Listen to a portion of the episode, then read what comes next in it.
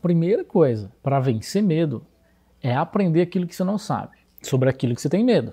Quer um exemplo? Parapente. Você vai lá, sobe lá a montanha, quando chega lá você fala assim, velho, eu não sou homem não, eu não vou pular esse negócio não. É a primeira coisa que o seu cérebro fala. Até o cara chegar para você e falar assim, poxa, velho, eu já pulei mais de X, X mil vezes, o equipamento tem isso de segurança, tem aquilo de segurança, relaxa. Aí você vai aprendendo um pouquinho de como funciona, que realmente o cara é experiente e tudo mais, que o pouso é tranquilo, que a viagem vai ser tranquila e tudo mais, e aí você perde um pouquinho do medo. Então, quando eu tinha medo sobre uma ordem, um investimento, alguma coisa, eu enfiava mais a cara. Eu falava, velho, peraí, tô com medo, então eu vou revisar tudo, eu vou conhecer mais sobre essa decisão que eu quero. Você só pode ter medo daquilo que você não conhece. E o seu cérebro te protege.